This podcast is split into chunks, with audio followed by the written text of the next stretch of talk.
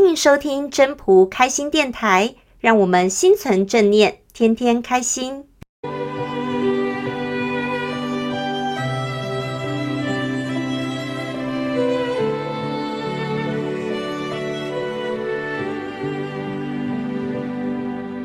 各位朋友，大家好，我是主持人 Marie。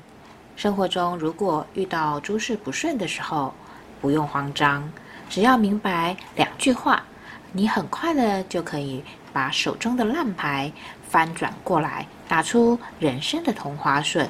这是怎么说呢？我们就来听听分享人的分享吧。大家好，我是莫阿娜，今天要来跟大家分享。《道德经》第四十章，这一次呢，在拜读到这一章，有些心得想要跟大家分享一下。嗯、这一章，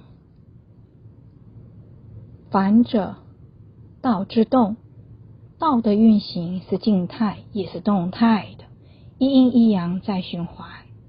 道这样的运行，就好像。当我们在从事股票啊，或是基金投资，我们会去收集很多很多的资料，你会去结合这些资料去做一些分析评估，值不值得出手？你会去参考一些资讯嘛，然后基金的净值走势图啊，或是一些在更多更多的资讯，你去决定你要怎么去投资。那当你投资的时候，你要设一个停损点，什么时候该赎回？而这个图表呢？就基金，我们讲的基金走势图，有着高高低低的起伏和变化，有的时候又会持续某一点而不动。这样的走势图哈，它有着动态也有静态的变化，又好像我们的心电图也是如此的变化，还有我们的呼吸也是一阴一阳来回在循环的，就是呼跟吐，还有自然界的生死轮回，每天的日升月落。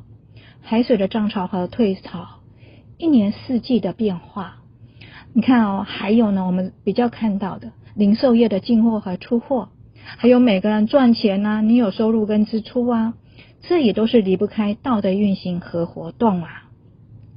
那再来说，弱者道之用，道的作用是表现在柔弱上。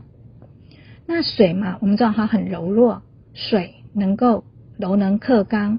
水性能够低下，能够容纳万物，能顺势而下，遇方成方，遇圆成圆，能适应任何的环境。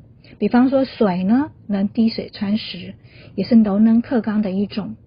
我举一个例子，在我身边有一对夫妇，家庭成员有三口人，小朋友还在读书，夫妇两人都在上班，但男主人本身叫大男人主义。个性直又任性，常常会克制不住自己的脾气，有时会与人争吵，过一阵子就会耍性子不干了，辞职不做了。这时他的妻子必须要撑起这个家的经济，那他们家也有贷款，他的妻子就要以一个比较柔软的方式去安抚他的先生，不和他的大小声，要在潜移默化中润物细无声的去改变他。这个过程很磨人，也需要智慧去改变。那隔了半年多啊，那位男主人去上班了，又有工作了，人也改变了很多，也较幽默了，也比较不会与人争了。